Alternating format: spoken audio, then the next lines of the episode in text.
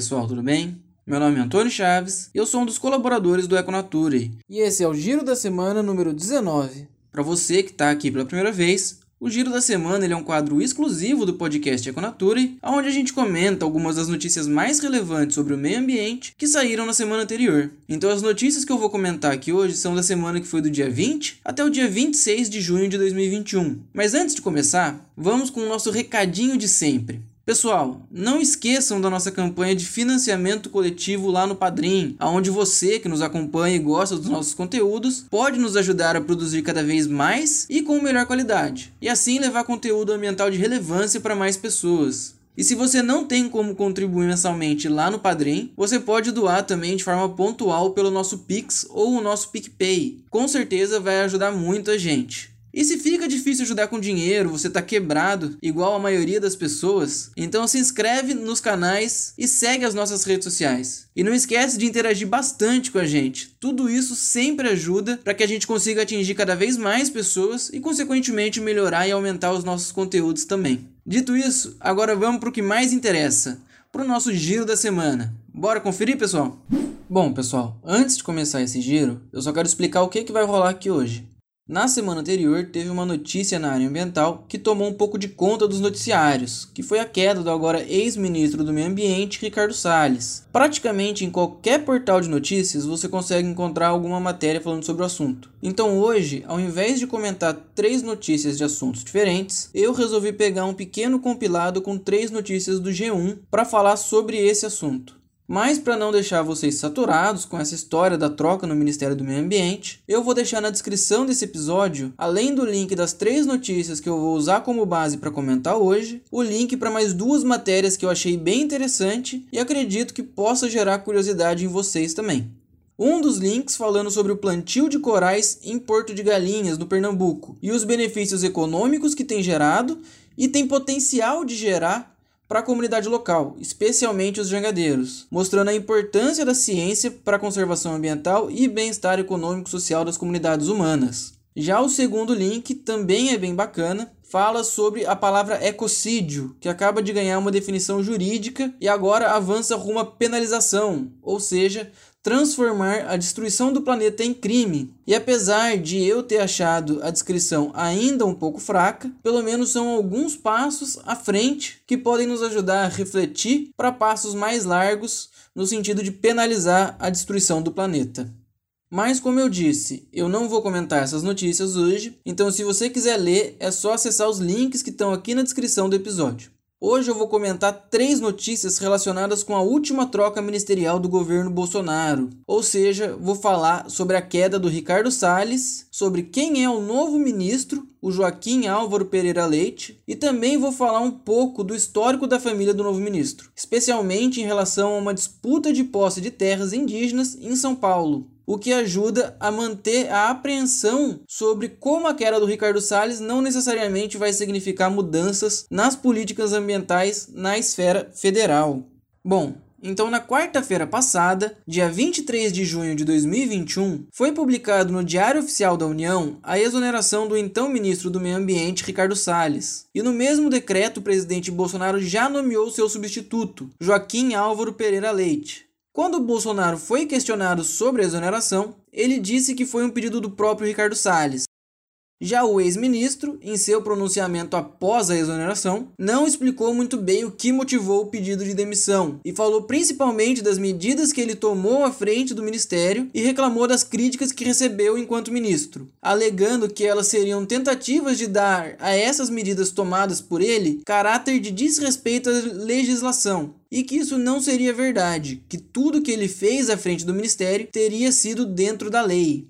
Ele ainda disse que a sociedade espera respeito por parte do governo ao setor produtivo e à iniciativa privada, e que o Brasil ainda precisa ampliar sua infraestrutura para continuar sendo o grande líder do agronegócio que é. Ou seja, o ex-ministro do Meio Ambiente não falou de meio ambiente, e sim de como ele ajudou o agronegócio brasileiro a prosperar nos últimos dois anos. Inclusive, o próprio presidente Bolsonaro, um dia antes da exoneração, em evento do agronegócio, elogiou Ricardo Salles com as seguintes palavras que eu vou ler aqui para vocês. Prezado Ricardo Salles, você faz parte da história. O casamento da agricultura com o meio ambiente foi um casamento quase que perfeito. Parabéns, Ricardo Salles. Não é fácil ocupar seu ministério. Por vezes, a herança que fica é apenas uma penca de processos. Ou seja, ele também elogiou o papel do ex-ministro no auxílio é, ao agronegócio brasileiro nos últimos dois anos. E em certo ponto, o presidente até admite, quando ele diz que a herança para as ações do Salles são uma penca de processos, que as decisões do governo federal relativas ao meio ambiente foram e vêm sendo no mínimo controversas apesar de ele manter aquele discurso bem sem argumentos de que quem critica e é contra é de esquerda e comunista e que isso indica que eles estão indo para o caminho certo, uma lógica muito rasa e que cria uma falsa dicotomia entre bem e mal, ele sendo bem e qualquer outro que duvide, mesmo que seja de uma única ação deles, é o mal. E eu acho que não é bem assim. O mundo não é uma dicotomia. As coisas não são preto no branco tão simples assim, por mais que eles queiram fazer parecer. A gente sabe que a estadia do Ricardo Salles à frente do Ministério do Meio Ambiente foi marcada por muitos momentos negativos para o meio ambiente. E isso não sou eu que falo, ou meia dúzia de esquerdistas comunistas, como eles chamam todo mundo que faz qualquer oposição a eles. E aí, só para ficar bem por cima de tudo o que ocorreu nos últimos dois anos na gestão Salles, a gente pode citar dois casos muito controversos. Primeiro, a reunião ministerial do dia 22 de abril de 2020, aonde o ministro fala para aproveitar que a atenção da imprensa está principalmente na pandemia da Covid-19 e ir passando a boiada na área ambiental, alterando as leis e regras ambientais brasileiras para beneficiar a produção agrícola industrial, ou seja, favorecer os setores de maior impacto ambiental.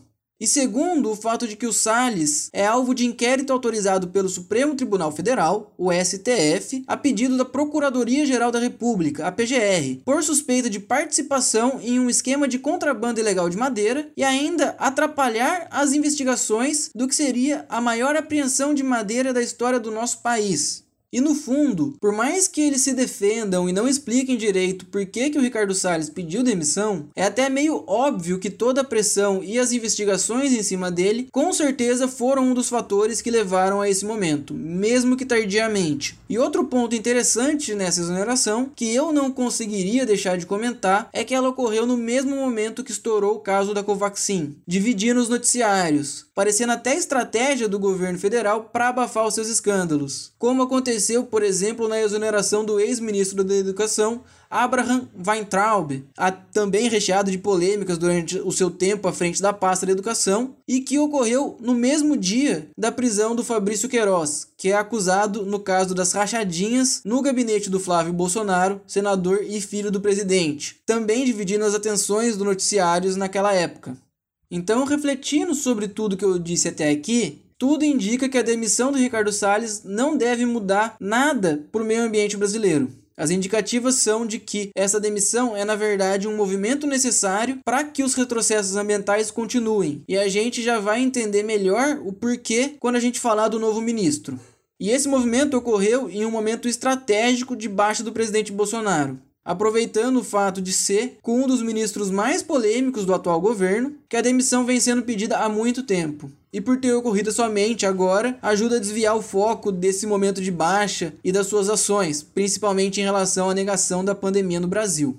Mas e o novo ministro, Joaquim Álvaro Pereira Leite? Quem é? De onde vem? O que faz da vida? A gente deve continuar preocupado com as ações do Ministério do Meio Ambiente, mesmo com a troca de gestão? Bom, o novo ministro ele já fazia parte do Ministério do Meio Ambiente, aonde ele atuou como diretor do Departamento Florestal entre junho de 2019 e abril de 2020, e a partir de abril de 2020 passou a liderar a Secretaria de Florestas e Desenvolvimento Sustentável, que em setembro do mesmo ano foi substituída pela Secretaria da Amazônia e Serviços Ambientais, aonde ele se manteve à frente até se tornar ministro na semana passada. Ou seja, faz parte da gestão Salles, quase que desde o começo, em posições de liderança e tomada de decisão, sugerindo que o caminho das ações do Ministério devem sim continuar no sentido do retrocesso ambiental já que o atual ministro vem mais em uma linha sucessória do que realmente uma quebra de comando. E isso por si só já faz com que a gente deva continuar preocupado com as ações do Ministério do Meio Ambiente, sim. Mas não é só isso. O Joaquim Leite ele vem de uma família tradicional de fazendeiros de café de São Paulo, a família Pereira Leite. E antes de fazer parte do ministério, ele foi conselheiro da Sociedade Rural Brasileira, a SRB, entre 1996 e 2019, o que dá mais ou menos 23 anos. E a SRB ela é conhecida por apoiar a Frente Parlamentar Agropecuária, a famosa bancada ruralista, que acha que pode fazer o que quiser com o meio ambiente, e é claro que eles também apoiavam a gestão do Ricardo Salles e agora a gestão do Joaquim Leite. Mas, de novo, não é só isso. Essa família da qual faz parte o novo ministro disputa a posse de parte de uma terra indígena, que é a terra indígena Jaraguá, que fica entre São Paulo e Osasco, e é a menor do Brasil, com cerca de 532 hectares. E lá moram 534 indígenas dos povos Guarani, Imbiá e Inhandeva. E o processo de demarcação das terras começou lá na década de 80, mas ainda não foi concluído algo um tanto comum aqui no Brasil. Tudo demora para ser feito, especialmente quando beneficia determinadas figuras.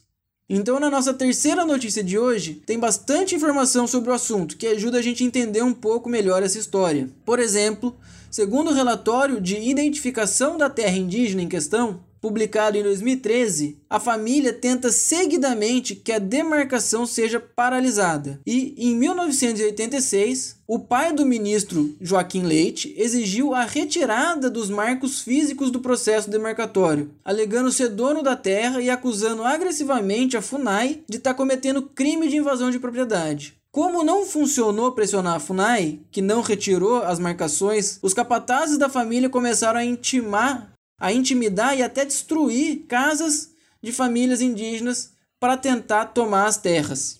E existem ainda alguns relatos em um artigo da geógrafa Camila Salles, no livro A Grilagem de Terras na Formação Territorial Brasileira, que indicam uma intensa batalha pela posse dessas terras, com muitas ameaças e muita agressividade por parte da família Pereira Leite contra os indígenas. Eles, inclusive, chegaram até a pedir a expulsão dos indígenas na justiça em 1996 e ir com a Polícia Militar de São Paulo tentar retirar esses indígenas da terra. O que eles só não conseguiram porque o Ministério Público Federal interveio e acionou a Polícia Federal, com a justificativa de que as terras indígenas são áreas da União e que os conflitos em torno delas também são de âmbito federal, evitando assim a expulsão dessas famílias.